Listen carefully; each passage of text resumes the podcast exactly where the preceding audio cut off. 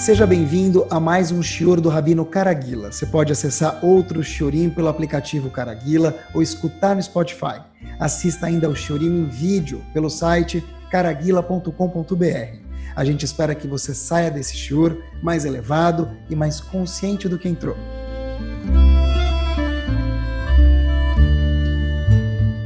Muito boa noite. A gente vive no século 21 e cada vez mais tudo na vida é uma questão de boa conexão. Tudo. Business, se não tem uma boa conexão, não funciona. Escola, precisa ter conexão, pessoal quando vai de lazer, vai viajar, ele quer ter uma boa conexão. Viagens. Às vezes a gente fica até tão conectado demais que a gente abusa e passa talvez dos limites. Mas, inquestionavelmente, que o conceito de conexão, estar conectado, é algo indispensável no nosso século. Antigamente a pessoa até perguntava: será que tem Wi-Fi? Hoje em dia nem se pergunta mais, porque já é standard, óbvio que tem Wi-Fi.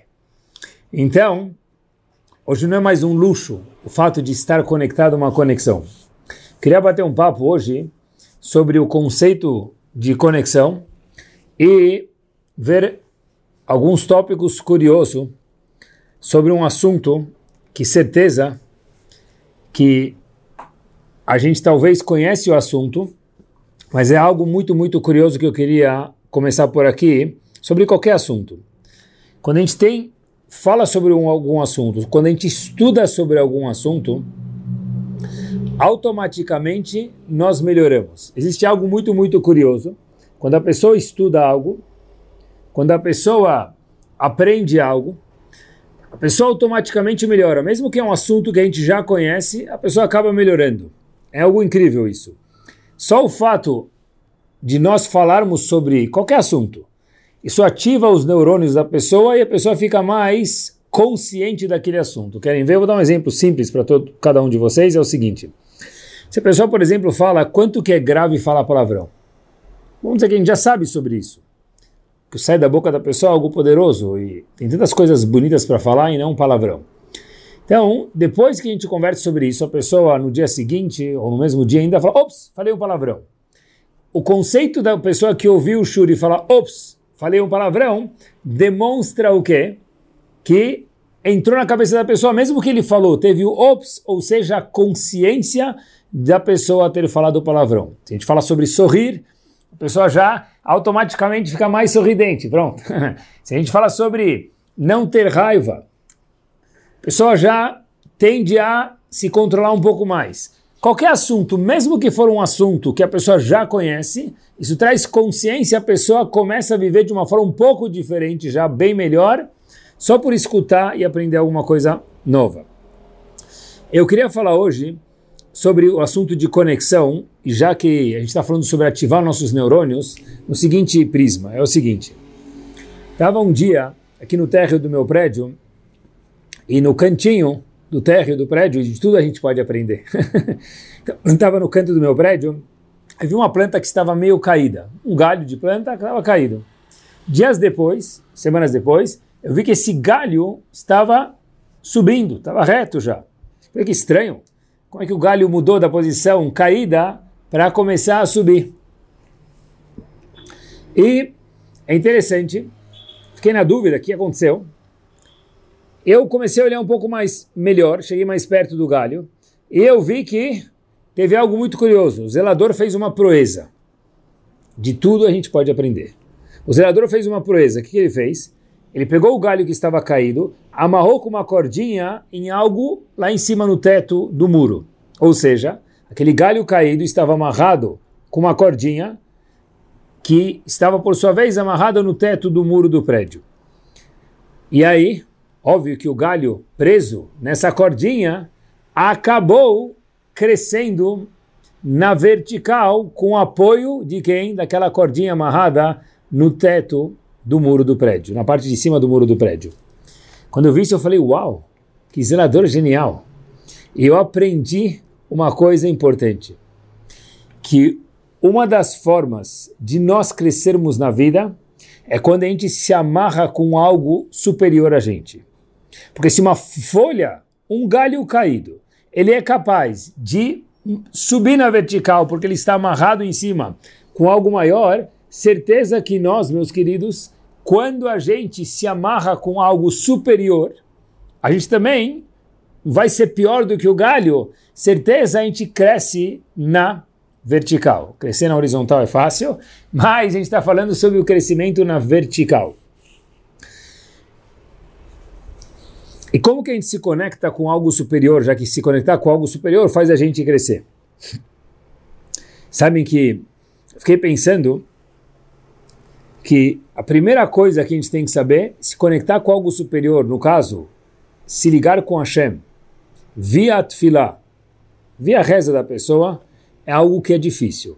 A gente vai falar, mas por que é difícil? Só abrir um Sidur. É justo por isso que é muito difícil. Porque prestem atenção, não precisa nem abrir o Sidur, pode ser conversar em português, em casa, não que não precise ir na sinagoga, não é isso que eu quis dizer, mas Tfilah é aonde a pessoa estiver. Porque aquela pessoa que reza só na sinagoga, ele não está fazendo tefilá de verdade. A pessoa precisa aprender a conversar com Hashem, independente de onde ele está, em que momento do dia ele está. Quando a gente precisa de Hashem, ou quando a gente quer agradecer a Hashem, conversar com Hashem também é chamado tefilá. Mas, já que tefilá é uma coisa contínua, diária, e todos os dias, a gente acaba, às vezes, é normal, tendo uma certa dificuldade. Mas, ao mesmo tempo, a tefilá é a coisa mais natural que existe no ser humano. Olha que interessante.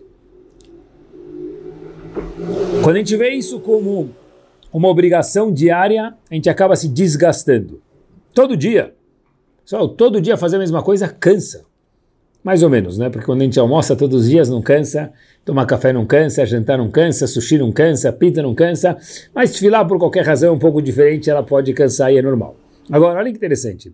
O outro lado que existe da Tfilá, curioso demais, fiquei pensando, é que está inborn na pessoa o conceito de poder fazer Tfilá e precisar fazer Tfilá. Mesmo quando ninguém, ninguém ensinou nada para a pessoa, eu costumo dizer que todo ateu, ele é ateu graças a Deus. Como assim? Explico. A pessoa está numa situação de desespero. Não sabe nada sabe duas palavras, únicas duas palavras que ele sabe. Quais são? Shema Israel. Nem consegue terminar o passuco, mas ele sabe as primeiras duas palavras do hino nacional. De repente a pessoa está numa situação de aperto, está atrasado, Deus me livre uma coisa mais grave longe de cada um de nós. A pessoa fala, Shema Israel, Hashem me ajuda. Como assim? Até ontem você era ateu. Até ontem. E de repente, ah, não sei. O não sei é uma intuição que Hashem colocou na pessoa de se ligar na vertical com a Kadosh Baruch. Ou seja, de uma forma muito curiosa, vamos lá, a gente vê que Tfilah, pelo fato de ser algo contínuo, diário, day in, day out, cansa, é normal. Por outro lado, a Tfilah, o conceito de Tfilah, de se conectar com Hashem, de rezar, isso, meus queridos, é a coisa que é instintiva no ser humano. Coisa mais normal. A pessoa nunca foi educada em nada de, de religião. Mas ele, se não souber nem falar o Shema, você fala, ai meu Deus, me ajuda. Como assim? Ninguém te ensinou, não precisa ensinar. Isso vem no chip do ser humano. A Kadosh Baruch Hu colocou dentro de cada um de nós uma necessidade de se conectar com algo maior. A plantinha tem que se conectar com a corda lá em cima. Por conseguinte, eu queria estudar hoje com vocês sobre Tfilah, já que é tão importante, já que aqueles Eudim que praticam alguma mitzvah, praticam a Tfilah, tanto tempo a gente gasta por dia nisso. São horas, pessoal, pelo menos uma hora e meia, duas horas todo dia. Fora Shabbat, aí por diante que é muito mais. Mas é incrível, toda a Tfilah é válida, toda. Hashem ama cada letra de Tfilah que a gente faz a gente puder fazer um pouco melhor e a gente se sentir melhor também e aprender alguma coisa mais legal ainda, why not? Então vamos lá. É o seguinte, qual que é a função da tefilá? Qual que é a razão que nós fazemos tefilá? Qual a função da tefilá, meus queridos? Por que fazer tefilá? O primeiro ponto que existe na Tfilá é lembrar que a Tfilá é uma das mitzvot da Torá. A gente esquece isso. Sempre fala rezar é para pedir para Hashem. Também, mais um minuto, antes disso, uma das mitzvot da Torá é o conceito de fazer Tfilá. Se alguém perguntar para a gente, olha, por que, que você coloca Tfilin? Porque Hashem mandou. Por que, que você, senhora, acende a vela de Shabbat? Porque Hashem mandou. Tfilá fora que é para pedir para Hashem, e Hashem adora escutar a gente, porém, antes disso, ou junto com isso, Tfilah é uma das mitzvot de Hashem. Às vezes a gente fala, ah, eu fiz Tfilah e Hashem não me escutou. Óbvio que ele sempre escuta a gente. Às vezes ele fala sim, às vezes não. Mas quando a gente coloca Tfilah, a gente não fala, eu coloquei Tfilah e Hashem não me escutou. Por quê? O primeiro ponto que a gente tem que lembrar é que Tfilah é uma mitzvah da Torá, em alguns momentos. Ou, de acordo com outros posquim, todo dia, tanto faz, mas é uma mitzvah importante que a gente precisa fazer. Por que isso, queridos? Porque tem um segundo detalhe dessa mitzvah. O primeiro é estar fazendo uma mitzvah da Torá, conceito de tefilá. O segundo é eu estou me conectando com algo maior chamado Akadosh Baruch Hu. Eu estou conectando o meu galho, no exemplo anteriormente mencionado, com uma corda que está presa lá em cima, no lugar mais alto chamado Akadosh Baruch Hu. Olha que interessante. A Amidah, que os Ashkenazim chamam de Shmona Esre, ou os Faradim de Amidah, a mesma coisa, são aquelas 19 brachot que a gente faz todos os dias, Shaharit, Mincha e Arvit. Fiquei pensando, e acompanhem comigo, quando a gente fala, por exemplo, no pessoal, todos os Faradim em especial, essa não pode pular, Baruch Atashem Evarech Hashanim, a brachá que fala sobre Parnassá, sobre sustento. O que a gente está falando quando a gente fala Baruch Atado, nome de Hashem, Mevarech Hashanim, que Hashem abençoa financeiramente o ano da pessoa. Ou quando a gente fala Baruch At Hashem, a Mevarech et Amo Israel Bashlom, que Hashem traga paz para o povo Yudi, não só para o povo Yudi, para cada um de nós também. Quando a gente fala Baruch At Hashem, Rofech Ole Amo Israel, que Hashem cura os Yudim, todo mundo. Não só a gente, a gente tem que fazer falar pelos outros, a falar é sempre no plural. Quem está falando? E nas 19 brachot a mesma coisa, que nós temos que entender, esse é um dos pontos da Tfilah, Baruch Hashem Mevarech Hashanim, que quem coordena a parnassá da pessoa é Hashem. Quando a gente fala Baruch Hashem, no exemplo anteriormente mencionado, a Mevarech Ta'amo Israel Bashalom, que Hashem traz paz para a pessoa e para os outros, Eudim, do povo, na verdade é entender que quem manda paz para a pessoa, o provedor de paz é Hashem. Quando a gente fala Baruch Hashem, terceiro exemplo anteriormente mencionado, Rofech Ole Amo Israel, quem manda a cura de verdade para a pessoa? Hashem. Quer dizer, uma das coisas magnas da Tfilah é um, estou indo fazer uma mitzvah da Torá. Segundo ponto, meus queridos, é entender que Chachamim instituíram 19 brachot para a pessoa parar, e olhem que forte, três vezes por dia, entender que nesses 19 assuntos, que são as brachot da Midah, o provedor de tudo isso é um só Hashem. Eu posso trabalhar, mas a Barachá depende dele. Eu posso, que não precise, ir no médico, mas a cura de verdade depende dele maiúsculo. Eu posso estar um pouco perturbado e agora eu fiquei mais calmo, mais pacífico com o shalom. O shalom depende do meu esforço de procurar ajuda, mas mais de que tudo isso, Baruch Ado, que é Hashem que é o provedor de tudo. Por que isso é tão importante? Porque a gente trabalha, pessoal, acompanhe comigo. Tem imaginar que a pessoa Baruch Hashem reza Shacharit, Minchai Arvit com o na sinagoga. O melhor dos casos. A pessoa vai para Shacharit. Entre Shacharit e Minchá tem 10 ou 12 horas do dia onde a pessoa está fora. Trabalhando, almoçando, comendo, passeando, fazendo suas atividades. Durante essas 12 horas, a pessoa vai se distanciando automaticamente, sem querer, provavelmente de Hashem a gente precisa se amarrar de volta no porto e ancorar a nossa mente no Baruch Atah Hashem 19 vezes em cada uma das midot, para lembrar das brachot da midah. Cada um dos pontos da midah, é importantíssimo isso, lembrar que o provedor daquilo, deep down, de verdade, o gerador é Hashem. Tem cabos de conexão que são nossos contatos, o nosso esforço, o nosso estudo, mas o provedor de verdade lá atrás, o gerador é Hashem para tudo isso. Tenta imaginar, por exemplo, Baruch Hashem Chonen Adat, que Hashem dá sabedoria para a pessoa. Olha que interessante. Da onde veio essa brachá, queridos? Tem um dos comentaristas chamado Shibboleh Aleket, ele conta para gente sobre Tfilá, no capítulo 18, ele fala algo magnífico. Yosef estava na prisão. Quando Yosef está na prisão, avisam ele que o faraó quer falar com ele porque entenderam que ele sabe interpretar sonhos. Interessante demais. De repente Yosef vai falar com o faraó. Só que na frente do trono do faraó haviam 100 escadas. Havia lá 100, sete, desculpa, 70 degraus de escada. 70 degraus de escada. Por quê? Porque o faraó, para chegar para o faraó, tinha que passar por 70 degraus e cada degrau representava um idioma. Só quem sabia 70 idiomas podia falar com o faraó. Yosef não sabia 70 idiomas. Yosef foi convidado para falar amanhã com o faraó. Ele precisa falar, mas para chegar lá em cima, no trono dele, tinha que subir 70 degraus. E não tinha elevador de Shabat, tá bom? não sei se o faraó se arrependeu depois de fazer isso tão alto, mas 70 degraus. Olhem que incrível.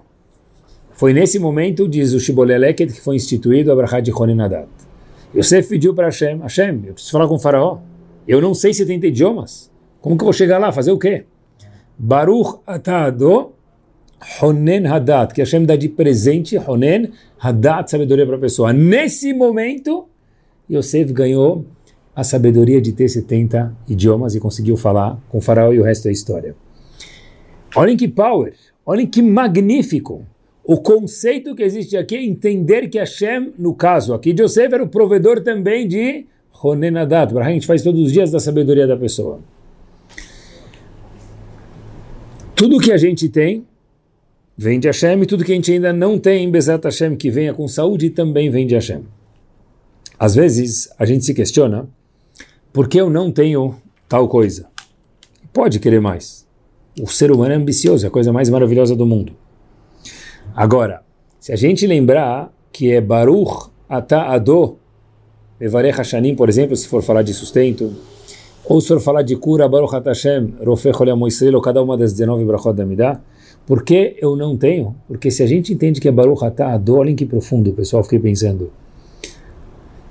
É Hashem que manda. Quando eu falo Baruch Atah Ador, Mevarech Hashanim, eu não só que estou pedindo mais para nascer para Hashem, mais sustento para Hashem. Eu estou reconhecendo que meu sustento vem integralmente de Hashem. Então, se hoje ele está nessa quantia, é porque vem de Hashem. Então não tem por que eu ficar chateado hoje. Eu posso pedir amanhã para ter mais. E Hashem quer que a gente pede para ele. Mas as of today, cada uma das 19 brachot da Midah é para a gente se conscientizar. Olha que magnífico. Que é Baruch Atado, que o provedor daquilo é Hashem. E a gente entender isso. Então, Tfilah tem dois pontos por enquanto. Um, mitzvah, estamos indo fazer uma mitzvah importante. Dois, é uma conexão com Hashem e reconhecer que todos esses assuntos da Midah, o provedor disso é Hashem. Eu posso pedir, eu devo pedir, mas reconhecer que até agora o que eu tenho é de Hashem. Então não tem como ficar insatisfeito, porque ele que mandou para a gente, ele sabe o que é o melhor para a gente. E ele ama a gente mais do que qualquer um.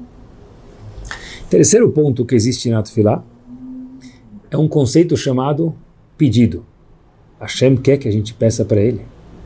Pode pedir, pode não, não pode. Deve pedir. Olha até onde vai isso. A Gemara conta para gente no Tratado de Moed Katan, na página 18b, o seguinte, que a Gemara fala que em Rola Moed, durante a festa de Sukkot, de Pesach, durante os oito dias, não se pode ter outra alegria. A alegria tem que ser a festa. Sukkot, Pesach. Agora a Gemara pergunta, será que pode fazer um noivado em Rola Moed? Uma pergunta na Lahá também. Será que pode fazer um noivado em Rola Moed? Diz Alahá para a gente que pode. Shmuel fala na Gemara, em Moed Katan, que pode. Ah, mas por quê? O pessoal vai desfocar da alegria de Pesach ou de Sukkot. Vai agora focar no noivado, achando que a gente foque nesses oito dias em uma coisa só. Pesach ou Sukkot. Gemara, nesse caso pode. Por quê? Diz Shmuel, Shema e Kademenu Acher. Porque se eu, Avraham, exemplificando, não noivar com Sarah, talvez outra pessoa vai pegar minha noiva. Então, Aqui é uma exceção à regra que mesmo quando é Rola Moed, que a gente tem que focar na alegria, por exemplo, de Sukkot de Pesach, vai ter que pegar um dia e focar na minha alegria pessoal e cair fora do foco de Pesach ou Sukkot. Por quê? Porque se não fizer isso hoje, talvez alguém vai pegar minha noiva. Espera aí. Como isso é possível? Pergunta Agmará. Como assim? Se eu fizer, se eu não casar com ela agora e eu deixar para a semana que vem, talvez alguém venha pegar minha esposa? É impossível isso. Por quê? Diz Shmuel, lá na uma pergunta powersíssima, que tem uma Batkol, uma voz celestial, que ela sai, é o que a gente chama de intuição hoje em dia, talvez, uma profecia e anuncia o seguinte, Bat Peloni le Poloni. Todo mundo conhece isso, que fulana deve casar com fulano, tua alma gêmea. Minha alma gêmea, nossa alma gêmea. Cada um tem uma. E a Gemara fala entre parênteses também, Sade Ploni le Ploni o campo, a casa da pessoa também já está pré-designada de antes, onde ele vai morar, o que ele vai trabalhar. Então pergunta Agmará, como que é possível que a pessoa precisa, pode noivar em Holamoed, nos dias intermediários de Sukkot e de Pesach, porque alguém vai roubar a esposa dele e a noiva dele, se ele não noivar, espera até semana que vem. Mas está decretado já com quem a gente vai noivar, não dá para mudar isso. Agmará diz, boa pergunta, e a resposta é a seguinte, Shema e kademenu acher berachamim. Não é que talvez outra pessoa vai vir pegar minha noiva. É que talvez alguém vai fazer tefilá, ganhar o status de poder pegar a noiva de fulano. Avraham, pode ser que ele perde a posição de casar com Sará, e agora Reuven ou Shimon, nomes aleatórios, podem ganhar essa posição através da tefilá. Olha que interessante. Urashi e Uran lá na Gemara, os comentaristas trazem uma explicação muito curiosa, depois quem quiser vale a pena ver, mas a ideia não foge do tema. A pessoa pode pegar o shidur de outra pessoa se ele fizer tefilá. É algo incrível o poder da tefilá. O primeiro é a mitzvah da Torá. Segundo, o que a gente falou é o quê? Que é uma conexão com Hashem, entender que ele é o provedor de tudo isso. O terceiro ponto é que a tefilá muda a gente de status, a gente pode fazer pedido, a gente pode ser outra pessoa depois da tefilá. A tefilá pode ser um trampolim para que a pessoa mude o destino dele. E se a pessoa não fizer tefilá, ele pode viver a vida inteira de classe econômica reclamando. Hashem fala, porque você não pediu para mim, eu te mudava para business, te mudava para primeira classe, você nunca me pediu. Tamanho é o poder da tefilá. Noiva agora, não espera a semana que vem, mas é, pela Lahá devia ser melhor esperar. Mas não dá, no caso aqui é urgente. Por que é urgente? Porque talvez alguém vai pegar minha esposa. Mas como? Já tinha uma voz celestial anunciando quem vai ser a esposa de cada um de nós marido, esposa ou cônjuge. Gumará, talvez ele vai pegar o meu lugar. Por quê? Vai fazer tefilá e ganhar o meu posto. Pessoal, olhem o poder de pedir para Hashem algo. E Agmará, dez páginas depois, mesmo Agmará, Moed na página 28a, conta para a gente algo interessantíssimo. As três coisas que qualquer ser humano procura na vida, que ele mais procura. Top sellers, As três coisas que a pessoa mais procura. procura. Haye, Beni, Mesoné. Vida longa, saúde, Lechaim. Beni, filhos maravilhosos. E Mesoné, dinheiro. Quem que, que tem de melhor do que isso? Tem uma situação financeira estável, filhos saudáveis, vida longa, é tudo do bom e do melhor, não precisa nem de férias, talvez, né? Rava diz esses três ingredientes da vida da pessoa, esses três elementos da vida da pessoa, filhos saudáveis, vida com saúde, filhos bem sucedidos e parnassá, lobis hutat Não depende do mérito da pessoa. Então depende do que? Ele bem masla. Depende do mazal, contas celestiais de Hashem, que conhece o mundo da criação até o final.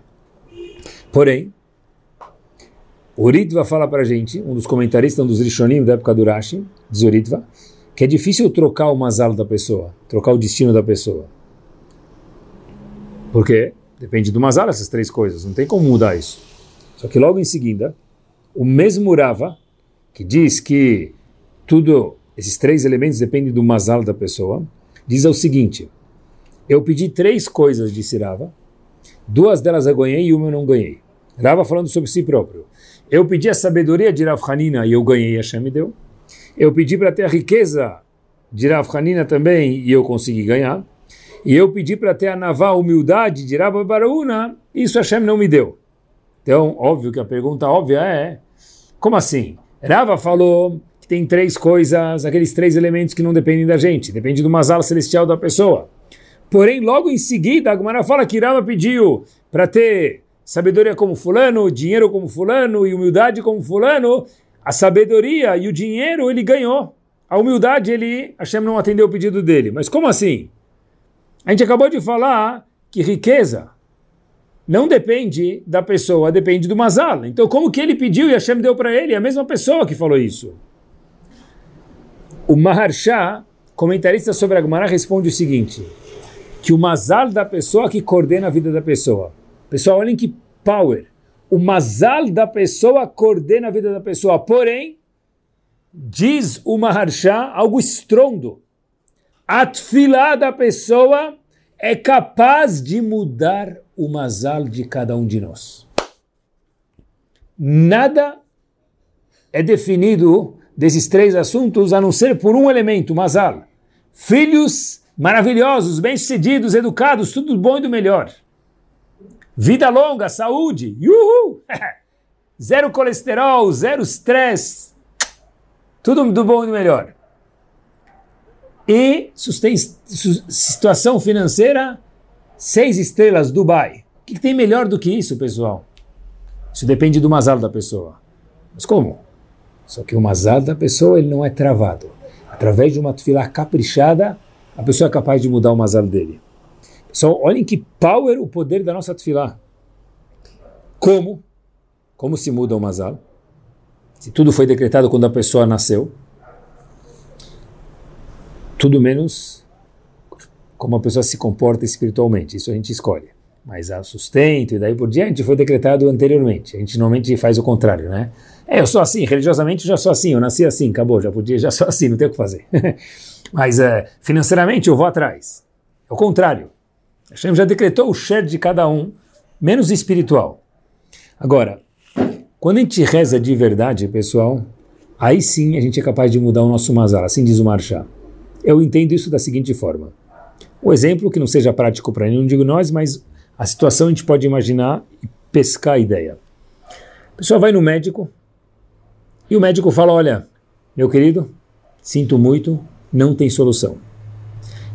Essa tefila pós-médico não tem solução é aquela tefila imbatível. Porque eu sei que só tem ele maiúsculo agora. Não é uma tefila, Hashem me ajuda, mas na verdade estou com minha cabeça no médico. É Hashem me ajuda, não tenho minha cabeça em mais ninguém.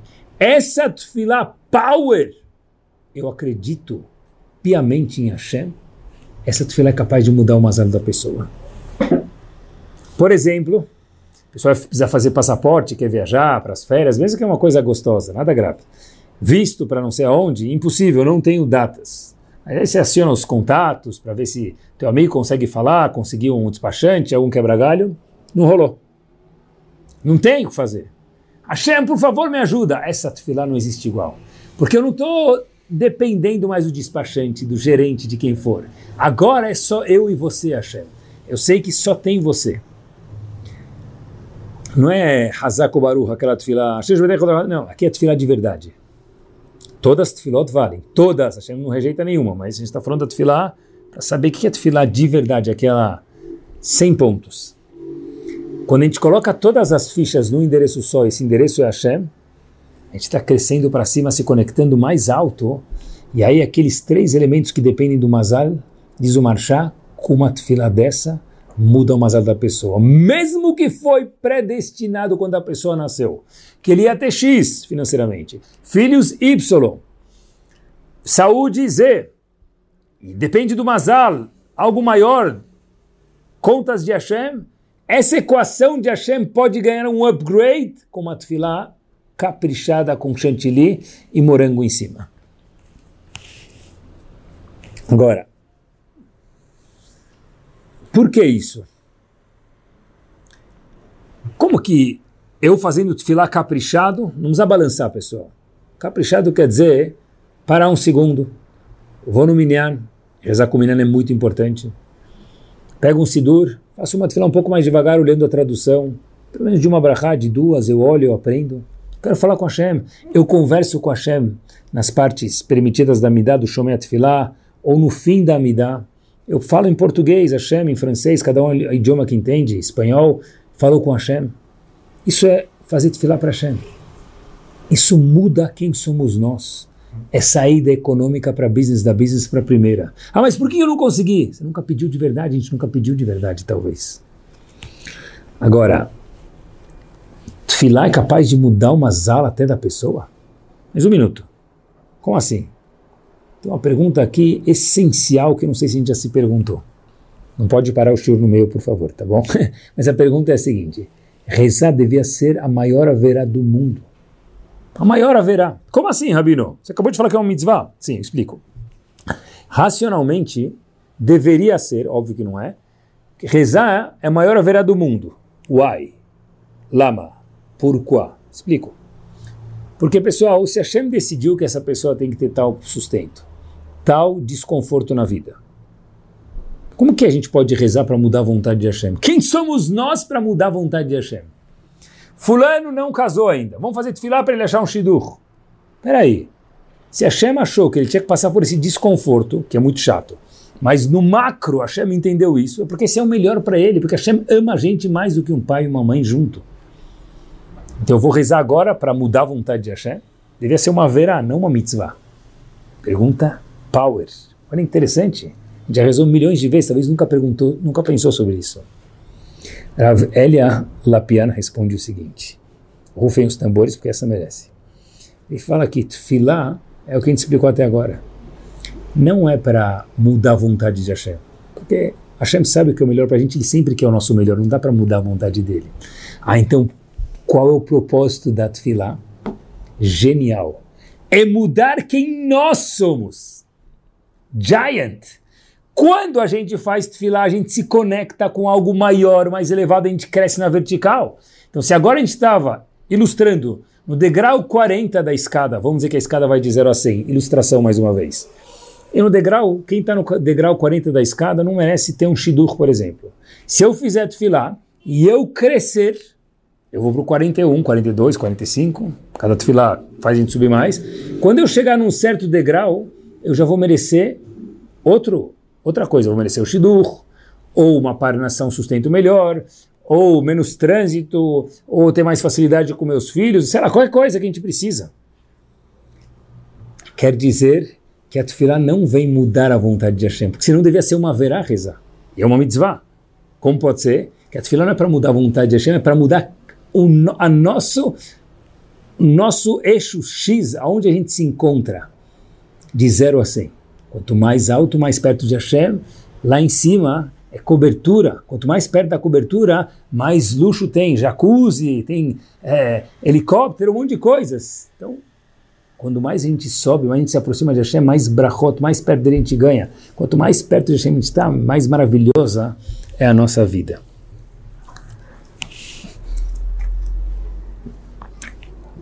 Falamos três pontos. Um, mitzvah.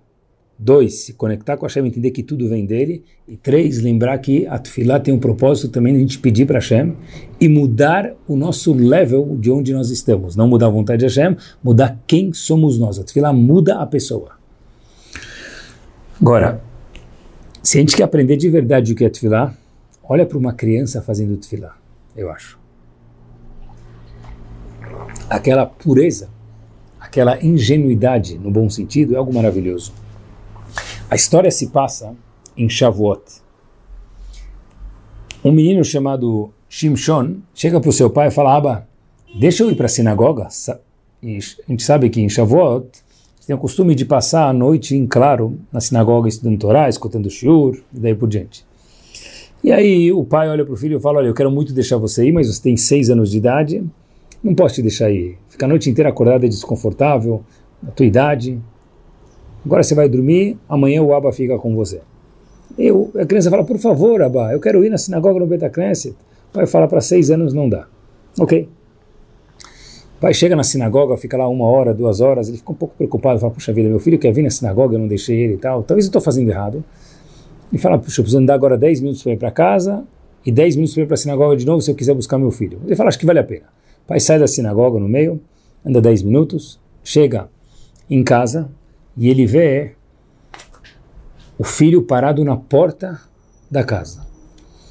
Então, o pai pergunta para ele, filho, passando-se mais de duas horas que eu saí de casa, está parado aqui, me conta o que está fazendo. Fala, como assim, Abba? Estou esperando você para me levar para o Beta Knesset, para a sinagoga.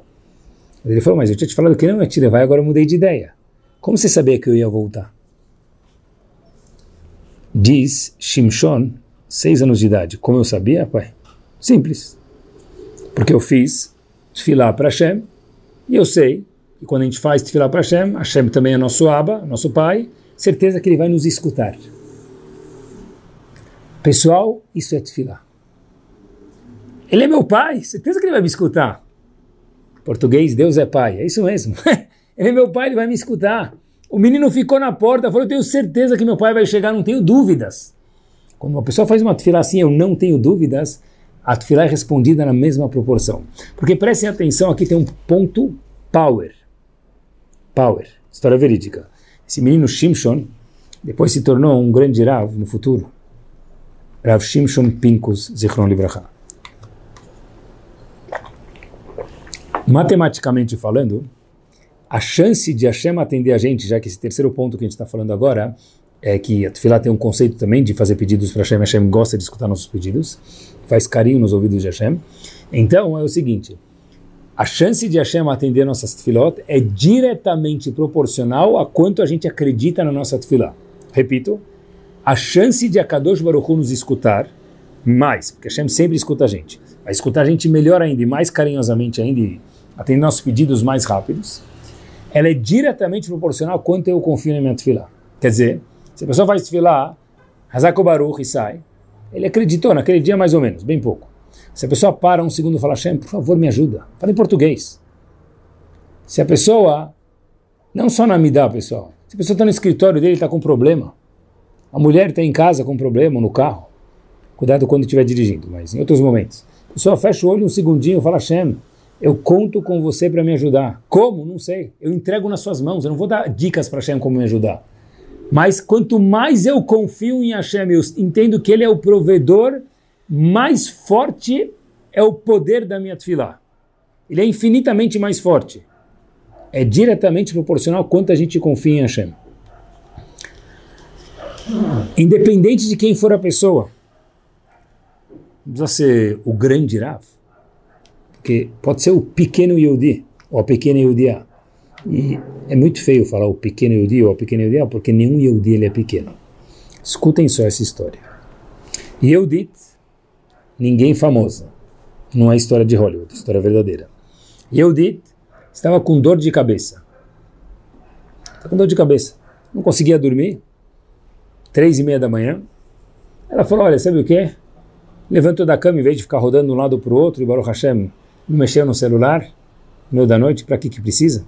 Então, ela pegou algo chamado Terrilim e começou a ler Terrilim. Ela falou, olha, meu filho está na batalha, era o ano de 1982, quando tinha guerra com o Líbano, eu vou fazer um pouco de Teilim para ele, e óbvio que para outros Eudim também, que precisem. Que precisam.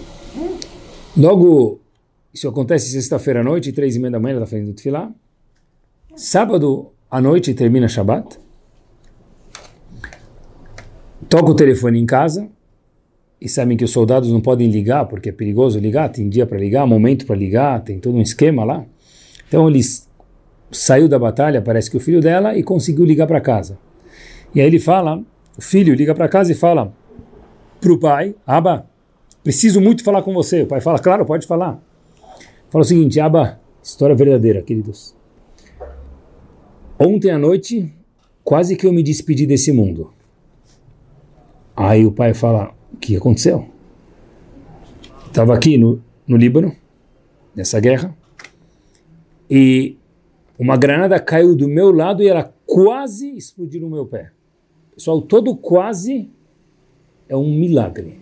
Todo quase, quase bati o carro, quase cheguei atrasado, quase fiz um investimento ruim, quase achei. E a granada quase explodiu, voltando a história no meu pé. O pai ficou assim, não conseguia falar. Mas filho, como você está? pai, Jogaram uma segunda granada, ela caiu do meu lado, aberta, e também não explodiu. É incrível como eu estou vivo, pai. Eu nem sei te explicar. Porque erros não acontecem duas vezes.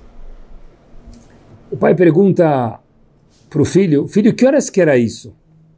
O filho fala: Pai, que detalhe inútil que é esse? Que horas que era? Eu fiquei vivo, não muda que horas que era. O pai fala: Claro que muda. O filho fala: Não muda. O pai fala: Por favor, me conta que horas que era.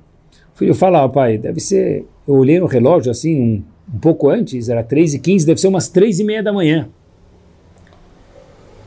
O pai pega o telefone, fala: Olha, eu vou te passar a Ima, a tua mãe. Agradece ela. E o filho fala: Não entendi. Três e meia da manhã, sua mãe abriu o livro de Terrilim e fez Terrilim por alguns minutos. No mesmo momento que as duas granadas abriram e não explodiram. Pessoal, a tefilá da pessoa, ela atinge muito mais do que a internet, ela vai muito mais longe, milhares de quilômetros. A gente nem sabe onde mirar. A Hashem ajuda a nossa tefilá a ter a mira correta. Um passo adiante, o Zohar conta para gente que no Terrilim tem três vezes a palavra tefilá le. Tem tefilá le David, uma tefilá para David, a Melech, Tefilá le Moshe, uma tefilá que Moshe Rabbeinu fez. Tehillim foi, não foi só escrito por David, foi escrito por Moshe também. E tem Tefilá le Ani, tefilá para um pobre. Pergunta o Zohar, qual tefilá é mais potente, David Amelech, Moshe Rabbeinu ou um pobre? A gente está falando de David Amelech, a gente nem sabe o que é isso. Moshe Rabbeinu, impossível imaginar. Um pouquinho a gente entende, 1%. Moshe Rabbeinu, David Amelech ou Ani, o pobre. Diz o Zohar Kadosh, o pobre. Sem desmerecer a tefilá de David e de Moshe, mas estou repetindo só o Zohar. Como é possível? Mais do que Moshe Rabbeinu, mais do que... Diz o Zohar Kadosh, o pobre depende 100% de Hashem. Ele sabe que o único endereço para ajudar ele é Hashem. Moshe Rabbeinu, que também é gigante, mas talvez é 99,999, não sei nem se pode falar isso. Mas, de qualquer forma, o Ani ele sabe que só tem Hashem, ele não tem mais ninguém para poder ajudar para ganhar o pão com manteiga de hoje. Então ele pede tefilá para Hashem, somente Hashem. A tefilá de um ani, qualquer pessoa que está pobre em sabedoria, em shalom bait, educação dos filhos, cada um de nós tem alguma lacuna. Diz o Zora Kadosh, quando a pessoa entende que o endereço é Hashem, isso é mais forte do que tefilá le Moshe e tefilá le David. Estrondo estrondo, pessoal. Qualquer um. De verdade, é olhar para Tefilá com mais carinho. Coisas que a gente nunca pensou, se a gente olhar para Tefilá, a gente vai começar a perceber, querem ver? Um detalhe muito curto. A Tefilá inteira, quem está falando com quem? Toda a Tefilá. A gente com Hashem, menos um lugar. Qual é o único lugar que Hashem está falando conosco? Pessoal, a gente já falou mil vezes, dez milhões de vezes, nunca percebeu. Shema Israel. Ve'ahavta et Hashem, Elokecha, Hashem está falando, me ama. Toda a é a gente com Hashem. O único lugar que Hashem falando com cada um de nós é quando nós recitamos o hino nacional Shema Israel. Pessoal, quando a gente abre o Sidur, a gente aprende milhões de coisas. Quando a gente procura sinceridade no que a gente está falando, é outra coisa. De verdade. É ser sincero. Contam que tinha um rabino que estava ajudando um casal que está com um problema de shalom bait, marido, esposa. Então, o, o rabino entendeu que se o marido trouxesse um agrado para a mulher, é isso que ela precisava. Toda mulher precisa. então, o marido chegou lá e o rabino falou para ele, vai comprar flores para tua esposa e deixa em casa, ela vai fazer uma surpresa, eu acho que teu casamento vai virar diferente. Naquele momento, óbvio que o aluno do rabino foi lá, notou no, na cadernetinha dele lá, tudo certo, fazer, chegou na floricultura, viu a flor que o Rabino mandou comprar, escreveu o cartão como o Rabino pediu, colocou lá, buquê maravilhoso, deixou em casa. De repente o marido está no trabalho, liga a esposa fala: Olha, meu, recebi um buquê de flores maravilhoso. Você que deixou em casa viu um cartão lindo. Fala sim. A mulher fica: Uau, fala: Eu te amo. Mas por que, que você fez isso? O marido diz, por quê? Eu fui no rabino, ele mandou, então eu segui as instruções, eu comprei flores, eu escrevi o cartãozinho e eu deixei lá. Óbvio que essas flores não valem nada. Por quê? Porque eu só fiz porque o rabino mandou. Não era nada disso que a esposa queria escutar. Agora, quando a gente faz tefilá porque está escrito no Sidur, é diferente. Sempre vale. Hashem nunca rejeita. Sempre vale.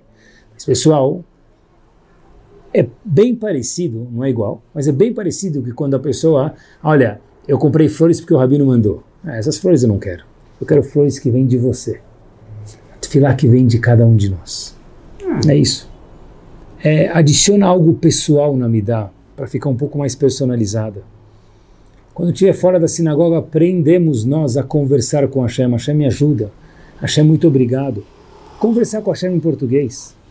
Pessoal, às vezes tem uma banda maravilhosa, custa um valor exorbitante, músicos treinados.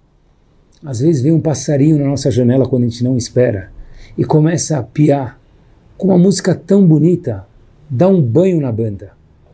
Às vezes tem a banda de Moshe Rabbeinu, de David Ameler, de Shlomo Ameler, pessoas gigantes, Rabbi Akiva, e nós somos pequenos pássaros na janela. Hashem fala, eu quero essa tefilá no século 21, a do passarinho de cada um de nós, porque às vezes ela dá um banho, claro, sem desmerecer nenhum desses gigantes, mas faz cócegas e faz Hashem sorrir e agrada a Kadosh Baruch Hu. Já que a gente está falando sobre tefilá, eu queria terminar com uma história, onde a tefilá traz a gente cada vez mais perto da gente e de outros Yehudi. História verdadeira. E com isso a gente termina. A história se passa, meus queridos, quatro da tarde em Israel, num táxi. As melhores histórias acontecem em Israel no táxi ou no ônibus. num táxi. E aí, Rav Miller, o nome é aleatório, mas a história é verdadeira. Rav Miller estava precisando ir falar com Rav Shach. Esse Rav, que a gente chama ele agora de Rav Miller, ele era Rav em, Bat, Rav em Batiam, ele tinha perguntas muito importantes referente à congregação dele, à cidade, perguntas importantes de como e não sabia como se resolver. E o certo, Baruch Hashem, a gente tem sábios grandes, então ele foi para o Rosh Vadiponovich na época, Rav Shach. Ele pega o táxi, ele entra, ele olha para o relógio e vê que tem trânsito, fala para o taxista, olha, se puder agilizar um pouquinho, porque eu tenho daqui meia hora, às quatro e meia, um encontro com o Rosh Shiva, de Rav Shach, famoso, e eu queria que chegar lá na hora, 4h25, e desse jeito eu tenho medo de chegar atrasado. O taxista correu, etc e tal, fez malabarismo, e aí, o, na ida, nessa meia hora, ele come, começaram a conversar, e o, e o taxista falou para ele, quem é esse tal de rabino que você está indo? Ele falou, você não conhece o Rav Shach? Ele é o Rosh de Ponovich, é um gigante. Eu falei, não conheço. Tá bom. Continuou conversando, e esse rabino falou, olha, talvez se você quiser, você pode entrar comigo. Ele falou, olha, puxa vida, eu, eu bem que gostaria. Ele falou, mas tem alguma coisa que você precisa? Ele falou, é, eu tenho um amigo que está muito, muito doente. Ele falou, claro, entra comigo. Rav Miller entrou, fez as perguntas dele, e logo em seguida chamou o motorista do táxi para entrar. Falou para o olha, ele tem um, não conhece nada de Torá, nunca teve o privilégio, mas ele tem alguém que ele quer contar para o senhor que está enfermo, para o senhor fazer uma tefilá. Diz Rav claro. Aí o Shach pega o Sidur, conversa com essa pessoa, fala oi, conhece ele dois minutos, depois ele pega o Sidur e faz Mishiberach, tefilá para o enfermo. E aí o Rav Shach fala para ele, olha, eu preciso saber o nome da pessoa para poder fazer a tefilá. O taxista fala, claro, o nome do meu colega é Roque. Rav Shach olha, entende que Roque é um nome de cachorro. Atenção para essa parte final da história que a gente termina. Rav Shach, maiusculamente, vou falar duas palavras, sem hesitar, pegou o Sidur, e o sem hesitar é indispensável na história. Mishberach Avotenu, Avram Sakiakov, fez Teilim, que Hashem dele Shlema para Roque. E aí depois o rabino que estava lá do lado perguntou do Rav Shach, Rav, você lá para o cachorro dele? Esse Rav Shach, que, que muda? Se com uma eu posso aliviar mais o coração de um Yehudi, fazer ele mais feliz, o que, que muda se é para um cachorro ou se é para outra pessoa. ele é o amigo dele, então ele merece uma tefilá.